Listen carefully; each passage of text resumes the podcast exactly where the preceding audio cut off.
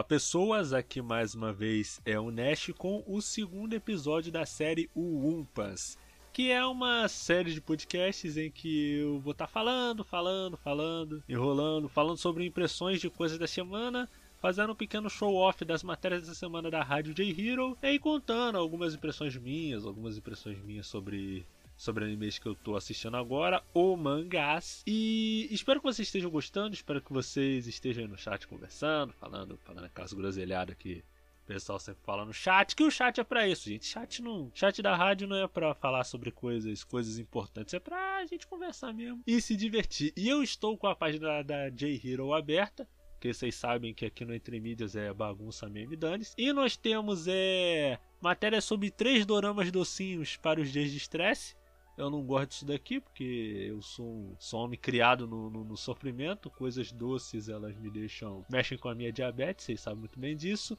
Nintendo na E3. Eu vou dizer que a E3 da Nintendo foi muito boa. A matéria aqui da Vicky. Electronic Entertainment Expo, olha o inglês do cara. É mais conhecida como E3, é uma feira internacional dedicada a jogos eletrônicos, sendo considerada a mais importante categoria devido aos efeitos de unir novidade e tendência do mercado de várias empresas do setor de jogos. Hoje dia 15 e 16 de 2020, né? E no caso a Vicky acompanhou o painel da Nintendo que trouxe é, vários jogos como o Shin Megami Tensei 5 e o meu principal que é o Metroid Dread. E cara, como eu amo a franquia Metroid. Cara, eu gosto muito de Metroid. Ver esse anúncio aqui do Metroid Dread me deixou muito, muito, muito feliz. Principalmente porque vai ser um jogo baseado em 2.5D. Isso é muito bom. Metroid em primeira pessoa não é bom. Não é, não é. Metroid, Metroid em primeira pessoa é tristeza. É, é tristeza, é complicado. É complicado Metroid em terceira pessoa. Apareceu um ou outro jogo aqui. É o novo jogo do Zelda Breath of the Wild, o Bafo do Selvagem né? Mas nada de Bayonetta 3. Algumas pessoas, inclusive, estão dizendo que o projeto foi abandonado. Eu joguei o primeiro jogo no Xbox e fiquei muito triste porque o segundo jogo só saiu para Nintendo Switch, não saiu para outras plataformas, creio eu. Saiu para Nintendo Switch e para Wii U que eu não sei para que sair jogo, porque esse, esse videogame não conta como console next gen, todo mundo já sabe disso. Isso é meio que é, meio que assunto comum. Não sei como as pessoas ainda não sabem disso, mas você que não sabe, é, Nintendo Wii U não conta como console next gen. Desculpe. Você que gosta do Wii U, mas Wii U não conta, gente. Desculpe, foi mal. E cara, essas notícias eu ouvi falar que a E3 estava meio bananada esse ano, mas esses anúncios da Nintendo ajudaram muito, sabe? Deu um gás, anunciou novos jogos e mostrou que eles estão trabalhando mesmo nesse período de pandemia que paralisou muitos projetos, né? Mas todo mundo sabe o que é importante mesmo, não, apareceu no momento, que é o GTA 6, né? Que a Rockstar tá falando que tá produzindo, tá produzindo, mas trailer que é bom ainda não saiu, pelo menos até o momento que esse podcast está sendo gravado. E eu até acho que é bom eles demorarem tirarem o tempo deles para fazer o jogo. Eu vi até alguns memes do cara de um cara com um bagulho com o símbolo da, da Rockstar indo tirar é, leite de uma vaca que já tá seca, já tá já tá anorexa, coitada da vaca, escrito GTA V, porque a Rockstar tá tirando leite cada vez mais dessa vaca que é o GTA V. Mas por outro lado, eu entendo por quê. Porque GTA V é um jogo que vende, as pessoas continuam comprando, as pessoas continuam jogando, as pessoas continuam gastando dinheiro dentro do jogo, então eles sabem que é melhor, tá valendo mais a pena continuar o jogo do que apressar para fazer um jogo novo. E eu acho que isso também é bom porque primeiro eles vão poder fazer um jogo é, melhor, eles não vão precisar fazer um jogo correndo e principalmente eles vão conseguir fazer o jogo de uma maneira que não matem os funcionários de tanto trabalhar. Eu posso estar até enganado, mas eu acho que teve reclamação inclusive com Red Dead Redemption 2 de toda essa questão de ritmo, de trabalho que tem cara que teve que trabalhar 12, 13 horas por dia, né, para poder fazer o jogo. E, cara, eu acho melhor sair uma coisa demorada e sair bem, com os funcionários trabalhando no tempo certinho, o jogo também ficar muito bom, porque não adianta fazer de qualquer jeito. Para acontecer, por exemplo, o que aconteceu com o Cyberpunk 2077, o jogo, a CD, é, CD Projekt tava falando há anos que tava produzindo o jogo, chegou na hora o jogo tava cheio de bugs, tá ligado? Então é bom, é, é até bom a Rockstar tá, tá dando esse tempo. Até porque o pessoal reclama, reclama que não sai GTA 6 vai continuar gastando dinheiro no GTA 5, né? Vai entender. E continuando, eu queria estar tá falando com vocês algumas coisas que têm me deixado é que tem chamado a minha atenção esses dias, principalmente com relação a alguns mangás, e o primeiro deles foi Tokyo Ghoul. Pelo que eu sei, é o Suishida, que é o mangaka de Tokyo Ghoul, ele tá fazendo é um novo mangá, né? Inclusive vi o tem um vídeo do Nerd Oji-san, nosso antigo parceiro, que tá falando sobre isso. E segundo as impressões dele, o mangá do novo mangá do Suishida tá muito bom. E ele falou que gosta muito de, de Tokyo Ghoul, que acha Tokyo Ghoul uma história bem legal. E ele falou assim, Nash, lê, dá uma chance pra Tokyo Ghoul. Eu falei, cara, já vi o anime. Na época eu não tinha, eu não tinha desgostado, mas aí eu fico vendo as notas no anime list. Não sei se vai dar bom ou não. Mas aí, como eu confio no Oji-san, Ji-san falou: não, cara, vai que vai dar bom. E eu li. E eu tenho que admitir, foi uma experiência no mínimo bem interessante. Não achei o mangá excelente, é super incrível, mas eu achei uma história que merece o fandom que tem, sabe? É, tem uma a narrativa da história ela é bem fluida em alguns momentos. Claro que pela quantidade de textos. Os personagens também falam muito, gente, Tokyo Ghoul. Eu não sei, eu acho que esse foi um dos motivos do mangá não ter, do anime, ter tido tantos problemas, porque eles tiveram que condensar quase 150 capítulos em papo de 24 episódios. Você não precisa ser um, ser um gênio para saber que isso em algum momento ia dar algum problema, sabe? Mas a história no geral é bem interessante. Para as meia dúzia de pessoas que não conhecem Tokyo Ghoul, Tokyo Ghoul conta a história de Kaneki Ken, um jovem universitário que gosta de ler, ele é tímido, introspectivo, toma ali seu cafezinho junto com seu amigo Hide e ele está de chamego com uma conhecida que é que ele costuma ver no café, que se chama Arise, que no caso é Arise, a quem o Kaneki está querendo ficar. E Kaneki pensou: olha, ela olhou para mim, ela está olhando para mim, estou olhando para ela, nós estamos olhando, estou sentindo uma química no ar. Então ele chama a Rise para é, um encontro. Não, vamos discutir, falar sobre livros, tomar um café e tudo mais. E enquanto eles estão voltando, é. Kaneki está conversando com ela, falando: Ah, fulaninha de tal, Arise, do que você gosta? Você gosta de quê? Não sei o que lá. Até que a Arise dá um abraço nele e resolve dar um mordidão na, é, no pescoço dele. Mas não é um mordidão do, do tipo saliente, mas é um mordidão do tipo mordida de arrancar carne.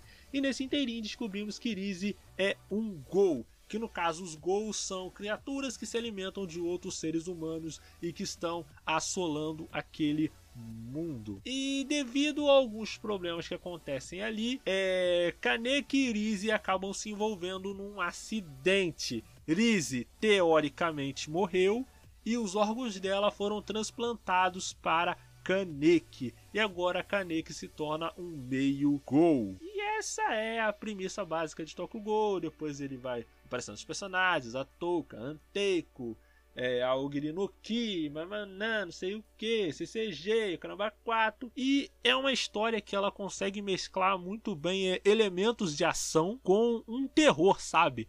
É o que eu tava conversando com o Nejuzi-san que Tokyo Ghoul, o mangá, ele é muito visceral, sabe? Por mais que ele não seja nem de longe tão violento como, por exemplo, Gantz, pelo menos graficamente falando, porque Gantz é a violência gráfica no seu estado mais puro, que é obra de Hiruya Oko. Hiruya Oko ele tem esse jeito detalhista e tal, quando corta, sai víscera, sai coisa, né? Aquela coisa que você já conhece do Hiruya Oko. E por mais que o mangá de Tokyo Ghoul ele não tenha esse nível de violência, ele é muito visceral na medida que ele consegue construir uma atmosfera de terror, de thriller muito boa. Fora que as sequências de luta, de ação, elas são genuinamente muito boas, sabe? O estilo do Suicida, que é quase uma parada meio de pintura e tal, tem uns quadros assim dele que são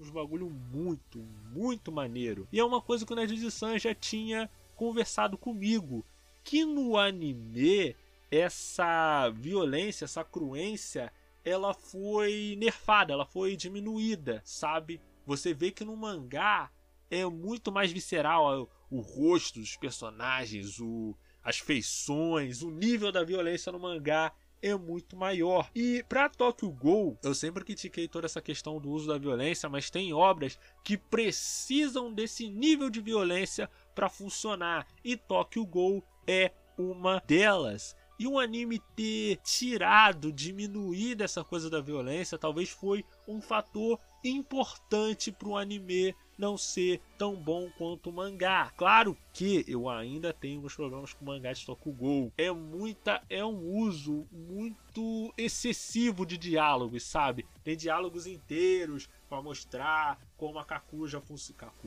como as é, as clinks funcionam, como é o, os gols, o, o organismo dos gols funciona, toda a questão de ah, o Kaku, o Rinkaku, é, Kokaku, sei lá no que e como funciona, as evoluções de evoluir de uma de uma parada normal para uma cacuja e tal, são explicações às vezes que são um pouco didáticas demais. A gente entende que é para ah, construir o universo, dar uma noção de coerência e tal, mas eu sinto falta das vezes o mangá ele apenas explicar por contexto como aquilo funciona. Essa coisa dele explicar que ah, tal clique funciona contra tal coisa, tal coisa é efetivo contra tal coisa e tudo mais.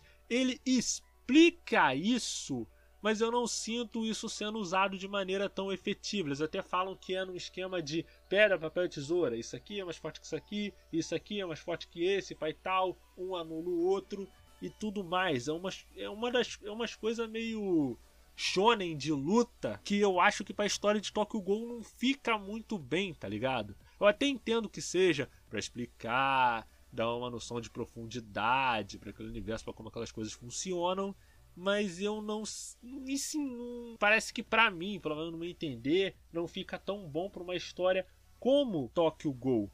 Mas apesar disso, ele consegue desenvolver até que desenvolver de uma maneira até que legal os personagens. Claro que tem algumas coisas que são um pouco previsíveis demais, tem que concordar. Mas eu tô falando isso porque eu só li o Tokyo Ghoul, o primeiro Tokyo Ghoul. O RE eu não li ainda, né? Porque eu precisei fazer uma pausa. É, tinha a série do Loki que eu queria assistir e tudo mais. E por isso que eu dei uma pausa no Tokyo Ghoul. Vou resolver essas questões e depois eu volto para a série de Tokyo Ghoul, no caso o RE. E essas foram basicamente as minhas impressões sobre Tokyo Ghoul. Sei, provavelmente alguém deve estar falando: Ah, Nash gosta de Tokyo Ghoul, Tokyo Ghoul é mó ruim, mó isso, mó aquilo. Gente, eu gostei, gente.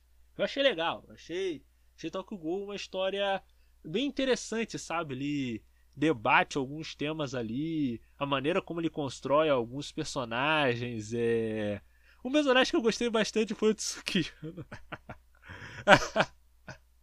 Lembrando de algumas tiradas de Tsukiyama aqui, que putz grilo, cara. Meu Deus do céu, esse, esse mangá parece uma coisa do Pac-Man. É um querendo comer o outro. É o Kaneki achando que vai dar um Mac na, nariz e acabou que a Arise que tentou dar um Mac nele. Aí o Tsukiyama quer Macizar o Kaneki, tá? É um, é um come-come muito grande, gente. É complicado complicado, complicado. E eu acho que é isso por hora. Ah, gente, me lembrei agora. A rádio, canal da Rádio The Hero, acabou de lançar um novo vídeo no canal. Lembrando que os vídeos da rádio saem todas as terças-feiras ao meio de terças-feiras. Terça-feira, todas todas as terças-feiras ao meio-dia. Acabamos de lançar vídeo sobre Stop, também conhecido como a Dedonha. Participou Lia Chan, Hurricane, Vicky, o nosso parceiro do Léo Games, que eu vou acertar o nome dele, porque eu tô quase certo que não é Léo Games. Você passa lá, ri, se diverte, assiste o vídeo, faz igual eu, assiste o vídeo enquanto estiver almoçando. É uma ótima distração. Você almoça, você se diverte, dá aquele like, se inscreve no canal e se inscreve também no nosso canal também, gente, porque o podcast também tem um canalzinho dele onde vocês podem estar me ouvindo falando mais besteiras sobre cultura otaku. Além, é claro, dos nossos parceiros que estão lá no nosso Instagram, né? Que no caso o Instagram do podcast é entremídias.com e no nosso canal do YouTube. No caso, a rádio lança vídeo todas as terças-feiras e o canal do Entremídias lancha, lancha, lança vídeo todas as segundas-feiras ao meio-dia. Assiste na hora do almoço, gente. É, não é porque o canal é meu não, mas é muito ótimo para você que tá ali comendo e tal, aproveitando a sua comida, sua macarronada, você pode estar tá comendo ali, se divertindo, me ouvindo falar besteira, depois vai para vai pro canal da rádio, depois vê alguma besteira também, depois vê mais um vídeo meu. É aquela parada, é um pra rádio, um pro podcast Intermídios, um pra rádio, um pro Intermídios, um pra rádio, pro Intermídios. É assim que funciona, gente. Nos ajudem a chegar aos 1 milhão de inscritos. A rádio tá com só 400 mais um. Todo mundo começou com 400. Ajude a rádio a conseguir um milhão de inscritos, gente. A responsabilidade está com vocês. É, compartilha com a sua avó, compartilha com seu com seu tio, no grupo do Zap, no Twitter, é, sinal de fumaça, faça sua parte, gente, para tornar a Rádio J Hero grande novamente, gente. E agora a gente vai estar tá dando uma pausa para os nossos comerciais. Na volta, mais sobre o nosso programa Wumpas, aqui na Rádio J Hero, do seu jeito, do seu gosto. Rádio J Hero. Continue ligado, voltamos já. 出たら誰かに見られちゃうよ Animes, notícias, curiosidades e muito entretenimento relacionado à cultura oriental. Tudo isso em um único site. Para conhecer esse mundo otaku, acesse www.garotasquecurteanimes.com.br e aproveite todo o conteúdo relacionado às coisas que você mais gosta. いらっしゃいませこちらでお召し上がりですかは、は、はいそのこちらで、め、 召し上がり。ご注文どうぞ。は、は、ハンバーガーで。単品でよろしいですか？あ、はい。その、水とかって、あの、その、はい K-Pop Amino PT é uma comunidade onde as pessoas podem interagir entre si através de blogs, quizzes, chats e jogos. Os assuntos vão desde K-pop, doramas e a cultura sul-coreana. Lá você pode participar de eventos e premiações semanais pelos times oficiais da comunidade. Venha participar procurando por K-Pop Amino PT no aplicativo Amino e fique por dentro de tudo deste universo.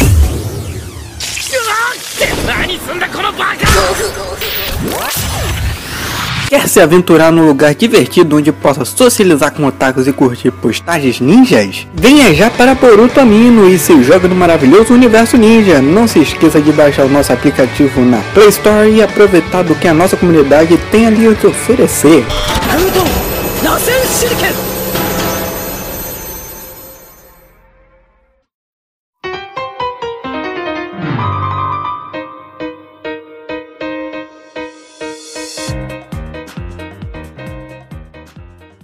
Naruto, pessoas, aqui é o Nash voltando com a segunda parte do Umpas, mais episódio aí do Umpas para vocês. E agora que a gente voltou, eu queria estar tá conversando com vocês é uma coisa muito importante sobre o final de Shingeki no Kyojin. Deve estar pensando, Nash, você ainda está falando no final de Shingeki no Kyojin? Isso aí já está passado. Daqui a um tempo as pessoas não vão nem lembrar do final do, do Shingeki no Kyojin, só vai ser só mais uma anedota. Mas o ponto aqui que eu quero discutir com vocês não é tanto o final de Shingeki no Kyojin, mas sim as coisas que levaram ao Isayama a fazer o final de Shingeki no Kyojin. Por quê? Porque eu tenho visto, apesar de eu não ser um fã tão grande de Shingeki no Kyojin, assisti o, todos os animes até a quarta temporada, mas eu não sou particularmente um fã assíduo do Shingeki no Kyojin. Reconheço as qualidades que ele tem como obra, mas não é particularmente a minha obra favorita. Mas o que eu percebi é que o Isayama nas entrevistas dele, ele sempre diz que ele tem muita influência dos fãs. O que eu quero dizer com isso? É que o Isayama, ele sempre que lançava um capítulo novo, ele ia ver a reação dos fãs. Ele queria saber qual era a reação dos fãs segundo determinado é, capítulo, sabe? Sobre determinado das coisas que o Isayama queria fazer e das coisas que ele queria colocar na história. A opinião dos fãs impactava muito ele, era um fator importante na hora dele tomar as decisões dos rumos da história. E eu acho que isso acabou meio que tolhendo a criatividade do, do Isayama. E eu gostaria de estar falando isso porque no fim isso acaba se desenrolando para uma conversa maior. De até que ponto é, agradar o fã é realmente uma boa ideia para você construir uma boa história né? Assim, eu tô falando isso porque a gente chegou num ponto em que a opinião dos fãs ela toma proporções é, sem precedentes, a ponto deles mudarem até mesmo é, design de personagens, culminando no evento, que eu não falo nem que é um filme, Snyder Cut ele já ultrapassou esse, já ultrapassou essa linha. Agora ele já é um evento, né, em que os fãs durante anos a fio cobraram ao Warner para Warner produzir esse filme até que ela cedeu e acabou produzindo a versão que o Snyder queria fazer, a versão que os fãs queriam da Liga da Justiça justiça. E assim, essa parada de fandom às vezes consegue produzir algo genuinamente muito bom, para tanto que Undertale, apesar de ele ser realmente um jogo muito bom, com qualidades bem únicas, o que sustentou Undertale de verdade foi o fandom. O fandom de Undertale, eu acho que dentro da de franquias de jogos é provavelmente o maior de todos, né? Na minha opinião, de, de, de leigo do assunto, mas que eu vejo é Undertale. Eu nunca vi um, fandom maior e mais ativo do que Undertale. Mas é, eu tenho uma visão é, particularmente um pouco cética com relação a essa, essa coisa de fã querer mudar diretamente a obra porque isso e aquilo não agradou. Ou você simplesmente fazer uma obra com o propósito de ser um grande fanservice. Por que eu falo isso?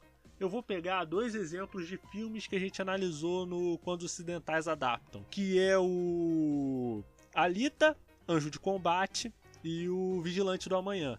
Né, o recente que saiu com a Scarlett Johansson. Falando primeiro do Alita, Anjo de Combate. Eu sou um fã declarado de Gun. Acho uma obra incrível, Acho a Alita, a Geliuko, a melhor protagonista feminina de, de mangá que eu já vi. A melhor de todas, todas, todas. Melhor de todas. Além de eu achar Gun uma história muito boa, a quadrinização é muito boa, a história é muito cativante, o mundo, eu gosto muito daquele mundo, de como aquele mundo é construído, mas quando eu fui ver o filme para analisar, eu percebi que o filme ele mudou muita coisa do mangá. Para mim é o que eu sempre gosto de falar. O principal erro daquele filme foi ter pegado material da OVA.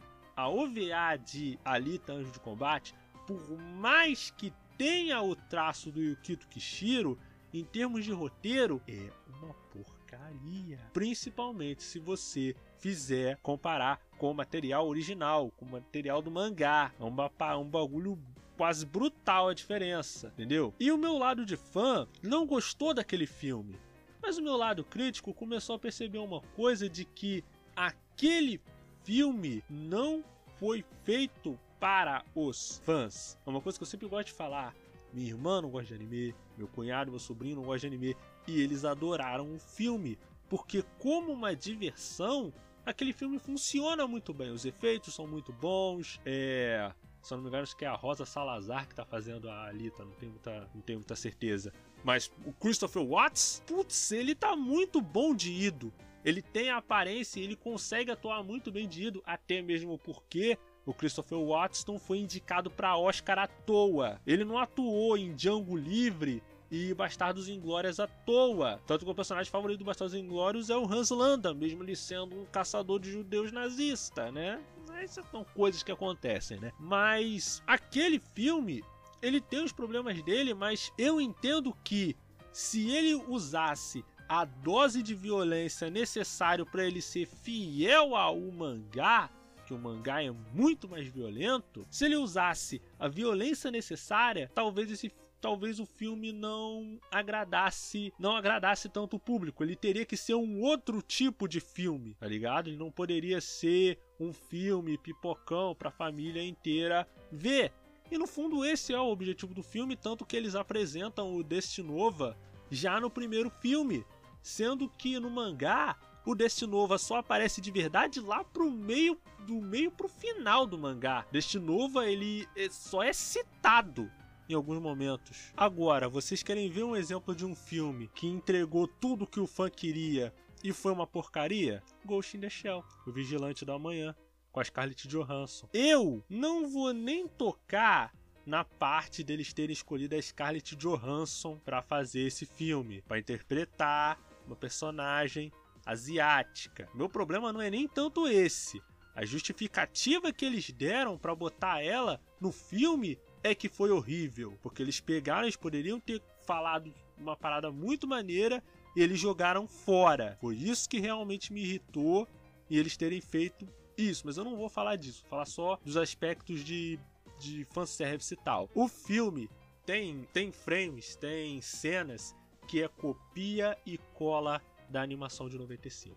Copia e cola. O problema é que não adianta você ter cenas similares, paradas similares e o filme ser ruim. O filme do Ghost in the Shell Vigilante da Manhã, objetivamente falando, ele é ruim. Ele, como, como filme, como filme de 95, que debate temas que, que tem um aspecto até filosófico nele, o filme não tem. E como filme de ação, ele é um filme sem graça. Ele é um filme sem graça, cara. A cena do, do, do, do chefe da divisão 9, cara, aquela cena dele do dele sendo emboscado pelo, pelos outros caras lá da empresa. Minha nossa, cara, que, que cena horrorosa. Eu detestei aquilo. Detestei, detestei, detestei, detestei. E para mim, sinceramente, não precisava ser como o filme de 95. Porque eu, eu gosto do filme de 95. Acho um filme, acho um filme interessante.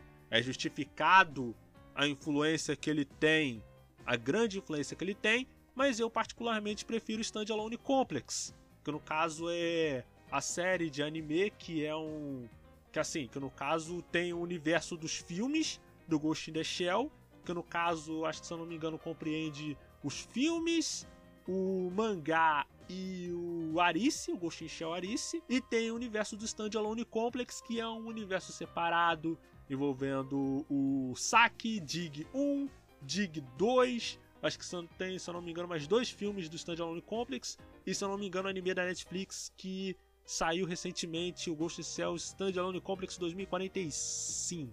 Se não estou enganado. Se não estou enganado. E eu, sinceramente, preferia que fosse, sei lá, uma adaptação livre do Standalone Complex. Que eu acharia interessante. Por que, que eu acharia interessante? Porque Primeiro, eu prefiro a Major dessa versão. Ela parece que, assim, a Major do filme, ela parece meio que confusa, meio que se questionando muito. A Major do Standalone Complex, ela é bem mais segura, sabe? Ela tem jeito de ser bem mais experiente já. Fora que o Standalone Complex, ele, diferente do filme de 95, ele traz essas discussões filosóficas para dentro daquele mundo, sabe? O, o filme de 95 ele debate temas interessantes, mas ele vai muito pro campo quase da metafísica, sabe? Quase do campo filosófico, do que é alma, do que é espírito. O Saque, o Standalone Complex, ele fala desse debate sobre a tecnologia, mas é mais uma visão mais pé no chão, sabe? São paradas mais práticas sobre aquele mundo em si. E se fosse uma adaptação do Standalone Complex, que eu acho que as pessoas não conhecem tanto, seria melhor, porque primeiro, Standalone Complex, ele é bem mais ação, bem mais ação, e, e se fosse adaptado daquele jeito, teria sido melhor. Agora, você tentar adaptar uma obra live action não ter nenhuma fração do que a, a obra tem de, de substância. São só as mesmas cenas do filme, mas sem peso nenhum. Aí, aí o resultado é um filme que é visualmente, esteticamente bonito, mas é vazio. Tudo por quê? Porque tem essa insistência de agradar o fã com é, referências rasteiras. Isso não sinceramente, pelo menos para mim, isso não funciona, entendeu? Então a gente começa a entrar nessas coisas de até que ponto o fandom ele realmente é, ajuda ou atrapalha. Porque vamos supor que o Isayama não tivesse dando tanta bola para os fãs, ele tivesse simplesmente escrito a história que ele queria escrever. Talvez o final de Attack on Titan tivesse sido outro. Talvez um final melhor, talvez um final mais bem construído, porque as coisas começaram a ruxar sem limites, tá ligado? Aí você não entende explicação, é, tem vários detalhes, tem até um meme do ah, o que aconteceu? Não, só Emir sabe. Não, não, não, só Emir sabe. Ah, não sei o que lá, só Emir sabe. Então, é uma parada que poderia ser melhor explorado. Até mesmo a parada do, da questão de como a Emir ganhou os poderes. Que eu não vou falar porque é, é spoiler do mangá, tá ligado? Assim, poderia até mesmo explicar, porque tem uma teoria, né? Que, que, ela, que ela é um pouco maluca, mas ela tem um fundo de verdade que todo aquele mundo de Attack on Titan é um, é um experimento alienígena. Dizem que é por causa de como a Emir ganhou os poderes e por causa de algumas coisas que apareceram nos live actions de Attack on Titan. Você pode questionar para mim se os live actions são canônicos. Isso eu não sei. Mas tem algumas coisas no, nos live actions que dão a entender que Attack on Titan talvez fosse um experimento alienígena, né? Mas isso é coisa que nós nunca saberemos, porque o mangá acabou. Eu tenho para mim que o Isayama não vai continuar a história, apesar daquele final lá que dá a entender que a história talvez continue, né? Mas isso são coisas que nós não sabemos, né? Outros, como já diria o próprio meme, só Emir sabe. Só Emir sabe o que vai acontecer agora, né? Mas é. Enfim, só fazendo aquele aviso rápido. Vocês podem estar escutando a gente em radiojhero.com né? Acessa o nosso Discord lá, vem conversar com a gente se você gosta de Attack on Titan, se você não gosta de Attack on Titan, vem discutir, venha que, quebrar o barraco, defender o seu anime favorito das críticas, principalmente minha e do Hurricane, porque, porque nós gostamos disso, nós gostamos de, de, de, de, de criticar a, de criticar as obras, tanto que se eu não me engano, o nick do Hurricane é Hurricane The Hater, né? Eu acho que acho que sim, não tenho muita certeza de como é que tá o nick dele. agora. E, gente, como eu tinha falado antes, esse podcast ele é gravado, mas vocês podem estar conversando comigo e pedindo músicas durante a semana, que eu vou fazer montando a playlist durante a semana. Então, se você tem alguma música que você queira, que você deseja, você fale comigo que eu vou colocar a música para você. É até bom porque você não precisa falar comigo na sexta-feira. Você pode falar comigo, ah, por exemplo, eu vou estar ocupado, eu só vou poder ouvir no meio do podcast. Então você sei lá, por exemplo, na terça ou na quarta, você já pede, né? Eu quero música tal, tal, tal, tal, tal. Aí eu toco para você. Você que está ouvindo no Spotify ou que está ouvindo no Tchó, não está entendendo o que eu estou falando porque você ainda não está na rádio. Por que você não está na rádio? Por que você não está no nosso grupo de Discord? Por que você não está compartilhando conosco nossas teorias, falando bem, falando mal de animes? Vai lá no Discord agora, no Discord da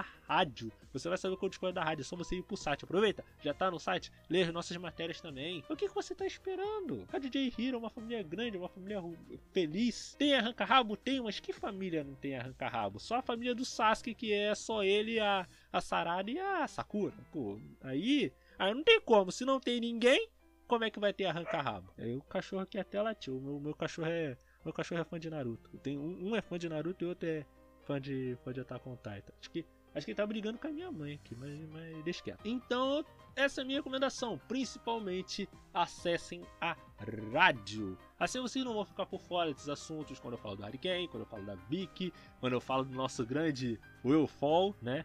Ele não gosta que eu faça trocadalhos com o nome dele, então eu não vou fazer mais, senão ele vai acabar caindo na pilha e talvez ficando com um pouco de raiva, então não vou fazer isso. Não vou fazer ele cair nessa aratuca, né? Então é. Eu vou estar tá tocando mais uma playlist. A gente se vê mais tarde aqui na rádio J Hero, do seu jeito, do seu gosto.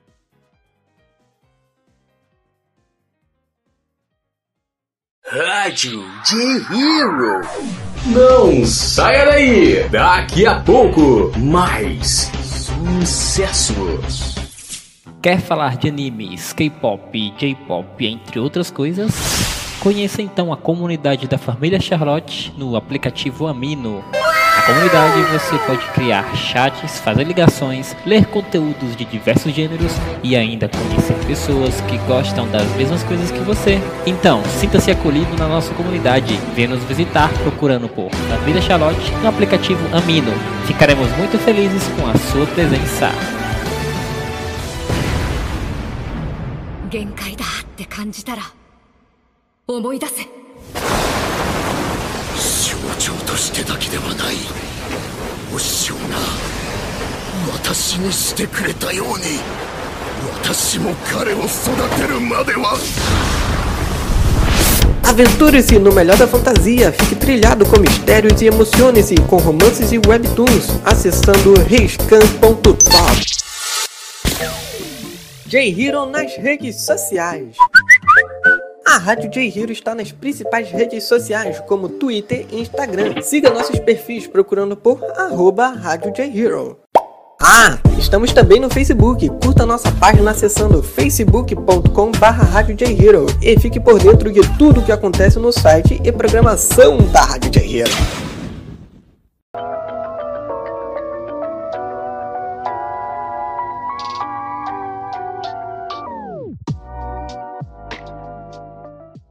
pessoas, aqui mais uma vez é o Nash com a última parte do Umpas, que é um podcast né, em que eu vou estar tá falando um pouco sobre o que eu ando fazendo, algumas impressões sobre sobre animes da temporada ou animes que eu estou vendo no momento sem exatamente ser animes da temporada. E é, eu queria aproveitar para vocês e falar que eu, eu tô assistindo, tô reassistindo, quer dizer, Gekan Shoujo Nozaki Kan, cara. E eu nem tinha me ligado que tinha esse anime dublado. E eu não tenho esse preconceito com relação a anime, dublado, legendado e tal e tudo mais. Eu, estando numa dublagem que eu ache é aceitável, né? Uma dublagem maneira, uma dublagem legal, eu vou assistir e tenho que admitir, a dublagem que eles fizeram em Nozaki Kan realmente me surpreendeu. A dublagem tá muito, muito, muito, muito boa, gente. Eu, assim, eu andei reassistindo alguns dos meus animes favoritos, né? De antigamente, reli alguns capítulos de, de Gun, é, Vikaiji, One Outs, é, é, Nozaki Kan também. E cara, eu tô surpreso de que realmente eu não mudei tanto de gosto quanto eu lembro, sabe? Geralmente a gente pensa que na medida que a gente vai crescendo, a gente vai mudando os gostos e tal, mas é surpreendente o pelo menos para mim, né? O quanto que eu continuo gostando das mesmas coisas. Claro que teve algumas mudanças, por exemplo, Overlord eu atualmente não gosto tanto, tenho que admitir que Overlord, ele, para mim eu já não considero ele tão bom assim. Mas por exemplo, animes como Drifters, é, Kaiji, é, One Outs, é, Gekan Shoujo, que eu tô assistindo agora, eles são muito bons, sabe? Eu gosto de verdade deles, sabe? Mesmo eles sendo uns animes um pouco menos mainstream, principalmente no Ozaki Kan, cara, eu não lembro quanto eu gostava de Nozaki Kan. Eu sei que vai acontecer, mas mesmo assim eu tava dando gargalhada. Tava dando gargalhada, eu tava gostando muito da história de, de Nozaki Kan e principalmente a dublagem, sabe? Eu não costumo assistir animes recentes dublados É, primeiro, porque geralmente eles saem legendados primeiro, então já vejo legendado. E algumas dublagens atuais eu sinceramente não gosto tanto. Por exemplo, eu fui pegar para assistir o Kobayashi-san dublado e eu vou ser sincero, eu não gostei muito daquela dublagem, sabe? Eu acho que eles terem deixado os honoríficos, mesmo na versão dublada em português, acho que aquilo me incomodou um pouco. Mas sabe, o Nozaki Kan, ele, ele dublado, eu acho que ele é até mais divertido que legendado, sabe? As vozes elas estão boas e tal, eles estão dando algumas obras brasileiradas, só cara, tem umas brasileiradas que os personagens dá que, velho, muito bom, muito bom mesmo. A escolha de vozes tá tudo muito muito, muito bom. E para você que não conhece, é Gekan Shoujo Nozaki-kan é um anime escolar, de comédia escolar, em que seguimos a é, Sakura Tio, que ela estava indo se declarar para o para Nozaki, né, que é o, o, o crush dela, quando ela ia se declarar para ele, ela acaba falando, em vez de falar que gosta dele, ela fala que ela é fã dele. Então ele acaba passando um autógrafo para ela. E nisso a gente descobre que o Nozaki é um mangaka de mangás mensais para garotos, ou seja, shoujo, né? Então a Sakura passa a ajudar Nozaki a fazer um mangá dele mensal. Aí nisso temos aparecendo os outros personagens como o Mikoshiba, a Kashima, que é. Cara, a Kashima. Kashima é muito brava. Todos os personagens de, de Nozaki Kan eles são muito bons. A Kashima, a Cell, o Mikoshiba, é o presidente do grupo de teatro, cara. E eu gosto muito desse do Nozaki Kan porque o timing cômico dele é um timing cômico que me agrada. E eu acho que os tipo, as escolhas de arquétipo dos personagens são personagens diferentes, sabe? Não são personagens que você vê nos, nos animes de comédia e tal, sabe? Que é um gênero que eu particularmente gosto muito. É Nishijo, Danshi Kokose no Nishijo. E sim, tem dois. O Nishijo é com as com meninas e o Danshi Kokose no Nishijo é com meninos. E ambos são muito bons. É, recomendo. Tem o Psynan, é, Saiki Kusuo no Psynan, que é outro anime incrível muito. Gente, é muito, muito, muito bom mesmo. Sabe, às vezes eu tenho vontade de pegar esses, animes de comédia e assistir tudo desde o começo. Só não pego o Psyche Sono Psynan porque eles são muitas, são muitas temporadas, sabe? E eu não tô tendo mais o tempo para assistir animes muito grandes. Estou com planos, né, de assistir Dragon Ball inteiro, do clássico até o Super. Não sei como é que eu vou fazer isso, né? Mas é um plano que eu tô querendo fazer porque eu queria ver, eu quero ver o clássico, que o clássico eu não vi ainda. Queria reassistir o o Z, porque a gente eu e o Thiago a gente estava conversando algumas coisas sobre o Z esses dias, né? Ele estava falando, debatendo pontos interessantes sobre o Z. E o Super que eu quero assistir para não ter que assistir o GT, né? O GT, o pessoal diz assim: ah, o GT é subestimado, o GT é bom. Eu simplesmente não quero pagar para ver. Eu vou ficar no Super mesmo, que o Super eu já conheço mais ou menos, já sei mais ou menos com o que eu estou lidando. Então eu vou pegar e assistir. Não sei quando isso vai sair, né? Quando eu vou conseguir pegar tudo, porque são muitos episódios e a minha vida esses dias anda muito corrida. E ah, gente, aproveitando que a gente vai estar tá falando sobre a E3, eu comecei a jogar é, Hollow Knight. Instalei Hollow Knight aqui, comecei a jogar e, gente, que jogo maneiro, meu Deus do céu, cara. Faz tempo que eu não pego. Assim, não é que faz tempo que eu pego o Metroidvania, né? Porque eu acho que antes do Antes do Hollow Knight, eu joguei o Dandara. Que o Dandara também é, é, ele é visualmente muito bonito e a jogabilidade dele é, é diferenciada, sabe? Só achei ele meio excessivamente curto. Achei ele um pouco curto demais, mas eu achei ele uma boa diversão, um bom jogo, sabe?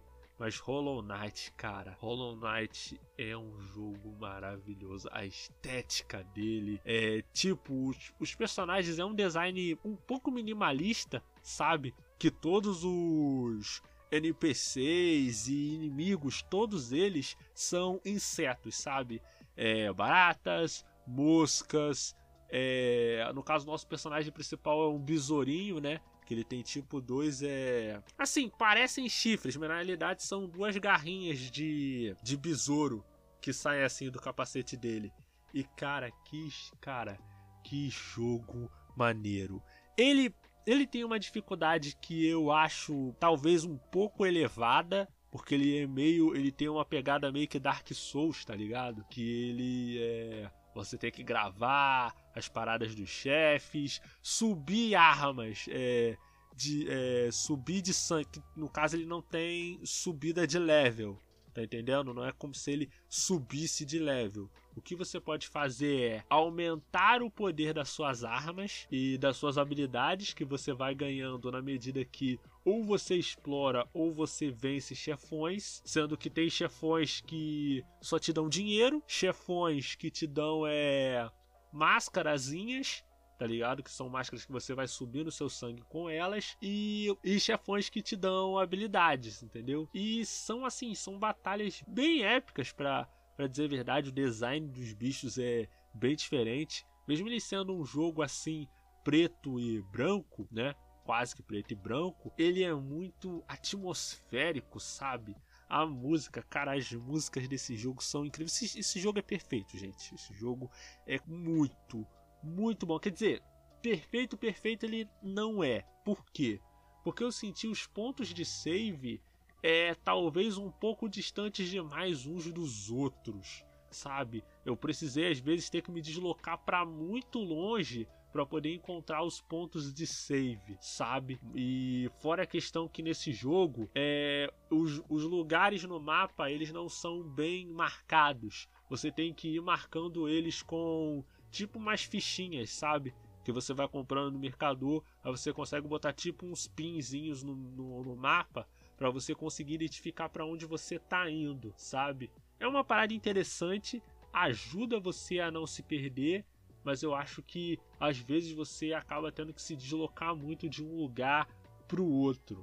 Claro que na medida que você vai pegando os power-ups, isso vai ficando um pouco mais fácil, mas ainda assim ele é um pouco difícil nesse sentido, sabe? Fora que, assim, mesmo que você esteja num nível grande, você não pode é, só ir de um lado pro outro, você não pode só queijar os inimigos, sabe? Você tem que ir com cuidado, é, tem que ter uma aproximação diferente dependendo de quem você vai enfrentar e tudo mais. Mas são batalhas realmente muito, muito, muito interessantes mesmo. Hollow Knight é um jogo que, cara, vale muito a pena. Eu até quando eu terminar de fazer este jogo, eu vou refazer a minha lista de jogos que mereciam animes, sabe? Vendo que tá surgindo aí uma onda de animações baseadas em jogos, eu fiz uma lista de cinco jogos baseados em anime. Mas me falaram que o áudio tava muito baixo. Então eu apaguei aquele vídeo no YouTube e vou fazer um vídeo melhor, né? A gente tem que ver isso aí também, porque. E também eu acho que. Não, não, aquele vídeo não tomou é, reivindicação. Ele não tomou reivindicação. O vídeo que tomou foi o vídeo de do multiverso de Cowboy Bebop. Todos esses vídeos, gente, vão estar tá lá no nosso canal do Entre Mídias. Você passa lá, dá uma olhada, nós temos vídeos incríveis. E falando nisso, é segunda-feira agora, né, no caso, é o momento que esse podcast vai estar saindo é dia 18, 21, dia 21 agora, vai estar saindo vídeo sobre Ale Shield 21, que é um vídeo que eu queria há muito tempo fazer, que eu sinto que poucas pessoas falam desse mangá, e esse mangá, e é, esse mangá é ótimo, gente, vocês não têm noção do quanto que eu gosto de Ale Shield 21. Tem aquele traço de Yusuke Murata que é lindo. Cara, Yoshi de 21 é muito bom, velho. Muito bom. Às vezes eu pego esses mangás assim. Eu tenho vontade de pegar e, e ler eles tudo de novo, cara. O tanto que eu gosto dessas coisas. Mas se eu ficar fazendo isso, daqui a pouco eu não vou conseguir fazer nada. O pessoal já reclama. O pessoal costuma reclamar que eu não vejo anime de temporada. Só vejo anime de temporada um ano depois que o anime já saiu. Mas é porque tem tanta coisa que eu quero ver e eu não vou ficar, ah, eu vou assistir um anime só porque saiu na temporada. Até porque eu não tenho tempo para ficar assistindo porcaria, tá ligado? Eu não vou perder meu tempo com um anime que é ruim, que eu não vou gostar. Então eu prefiro dar um tempo, observar como esse anime vai impactar o público, design dele e tal. Até aceito um spoilerzinho ou outro para poder chegar e me engajar. Melhor que eu pegar, pô, vou assistir vários animes da temporada agora e me deparar com um monte de anime ruim. Vão ser umas duas ou três horas da minha vida que eu não vou ter de volta, tá ligado? Então eu só vou fazer quando a parada ou quando alguém me indicar, assim, alguém da minha confiança me indicar, falar assim, ó, Nash, esse anime é bom, pode ir que, que, que vai dar Topperson. Ou, ou eu ver que é um anime que tem uma temática interessante, tem um design um pouco diferente,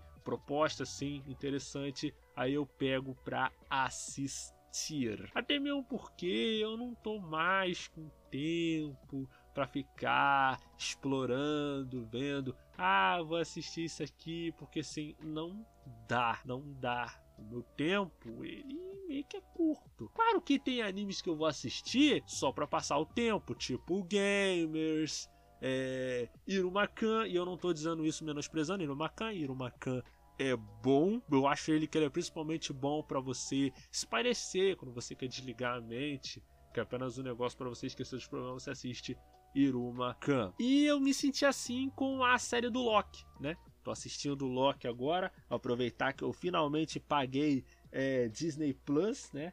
Finalmente paguei Disney Plus, pai, tal, excelente. E, cara, eu tô gostando, cara, da série do, do Loki, sabe? Essa nova leva de séries da, da Marvel, elas estão muito boas porque, como o universo deles já é grande o suficiente para eles fazerem séries desse tipo, tá ligado? Séries que exploram todo o potencial que o universo da Marvel tem e esses dois primeiros episódios do Loki são incríveis, incríveis. Tipo, os efeitos especiais estão no padrão Disney Plus, a gente não pode reclamar. É, a história tá muito cativante e principalmente a interação do, do, do Loki com o Mobius, que no caso é o personagem que tá sendo que o Owen Wilson tá interpretando. E gente, minha Nossa Senhora, eu acabei de ver o Owen Wilson tá cinquentão, velho. Agora eu sei que eu tô ficando, que eu tô ficando velho, porque o Owen Wilson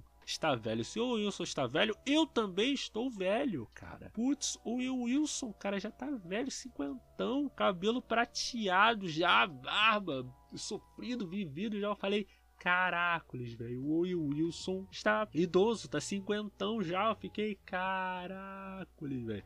Mas essa série, gente, Loki tá muito boa. Só nesses dois primeiros episódios, cara, tá muito bom, cara. Tem uma cena, eu não vou dar, dar muito spoiler, mas tem uma cena envolvendo as joias do infinito que, cara, eu acho que quem já viu o meme já, já, já sabe mais ou menos qual a cena que é. Mas, cara, aquela cena envolvendo as joias do infinito, cara, aquilo é muito absurdo, velho. Aquilo é muito absurdo. Assim, todo o conceito daquele lugar aonde o Loki vai, né?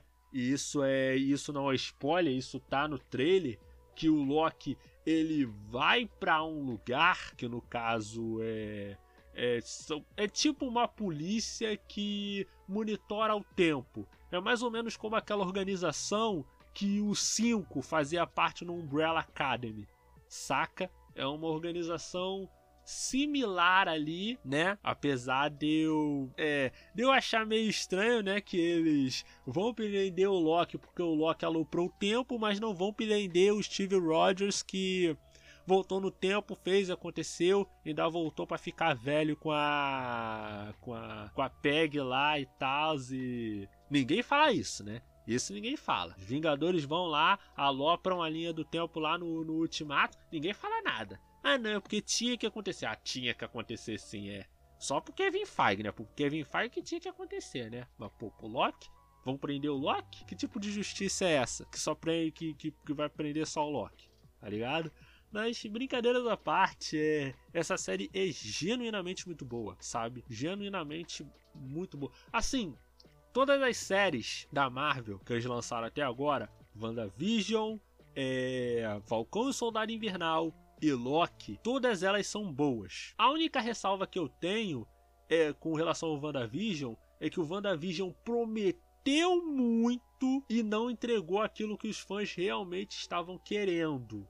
Eu acho o WandaVision interessante por causa da Wanda, sabe? Por causa que eles exploram bastante a personagem, os dilemas, o psicológico da personagem, mas eu concordo que com a crítica de que a série prometeu muito e não entregou uma história à altura do que eles estavam prometendo. Hypou, hypou e no fim das contas não entregou exatamente o que o público queria, saca? Mas, por exemplo, Falcão Soldado Invernal entregou o que os fãs queriam, foi uma série de ação e pai e tal, muito boa mesmo. E Loki tá entregando o que os fãs querem: uma história de ação, com comédia, é, personalidade e tal. Tá entregando o que os fãs querem. E isso é o que acaba sendo determinante nessas, nessas histórias, saca? Você entregar o que. Assim, não, não é exatamente entregar o que o fã quer, mas você prometer uma coisa e entregar aquilo. Foi o que a WandaVision acabou pecando. Eles hyparam, hyparam, hyparam, para no fim não entregar aquilo que eles estavam prometendo entregar. Mas eu acho que essa série do Loki, principalmente o segundo episódio agora, que eu não sei se momento tá saindo, ainda não vou ter visto o terceiro episódio, mas só nesses dois primeiros episódios minha nossa, nossa, nossa, o que eles entregaram nesse segundo episódio é algo que não está no gibi. É algo. Quer dizer, está, né? Porque é uma história em quadrilha. Ai meu Deus, Nash, você é tão inteligente. Toma cuidado, cara. Segura sua cabeça aí, senão seu cérebro vai escapar da cabeça e vai acabar fugindo de tão inteligente que você é, hein, Nash? Putz, grilo, meu irmão como você é inteligente, cara. Mas, é, enfim, é isso. É, tá aí recomendado para vocês aí a série do Loki. Ela, por enquanto, está com dois episódios. Creio eu que eu acho que ela vai ter seis. Ou seis igual Soldado Invernal. Ou dez que nem o WandaVision. Pro passo que ele tá indo, pelo que ele entregou já no segundo episódio, eu acho que ele vai ser de seis episódios. Saca? Eu acho que ele vai ser de seis episódios. Eu acho que ele não vai ser de de 10 igual, igual o WandaVision. Né? Apesar de que o WandaVision ele tinha ele tinha 10 episódios, mas eram geralmente episódios de 30, 35 minutos e 40. Acho que só o último, só os dois últimos que tiveram 50 episódios. Mas esses dois primeiros do Loki tem quase uma hora cada um. Então, é bem provável que sejam só seis episódios mesmo, né? E há um último aviso, você que está ouvindo aí no Anchor, no Spotify e O que você está fazendo que você ainda não entrou no Discord da rádio, gente? Vocês querem falar de Loki? Vocês querem falar de séries da Marvel? Vocês querem falar de anime? Vocês querem falar de coisas? Sei lá. Entra aí no, no, no Discord da rádio, gente. Vamos lá, tá lá eu, tá lá o Hurricane, tá lá a Vicky, tá lá o Spark, que aliás, já que estamos falando do Loki, vamos aproveitar para fazer aqui o merchan do, Spark, né? Que no caso está lançando o programa todas as quartas-feiras chamado Retro Station. Para você que gosta de jogos antigos de todo tipo, Metal Slug, Mario, Sonic, é, jogos de PlayStation 2 e pai tal e tudo mais. Retro Station é o seu lugar, meu querido. E é isso, é. Obrigado a você que está ouvindo de manhã, à tarde e à noite. Segue nas redes sociais, arroba Entremídias Podcast. É, lançamos episódios do, do, podcast todas as quartas-feiras ao meio-dia e todas as sextas-feiras em radiojhero.com. E vídeos do nosso canal Entre Mídias Podcast, canal do YouTube, todas as segundas-feiras ao meio-dia. Te espero lá. Aqui é o Nash. Tenha uma vida longa e próspera. Até a próxima.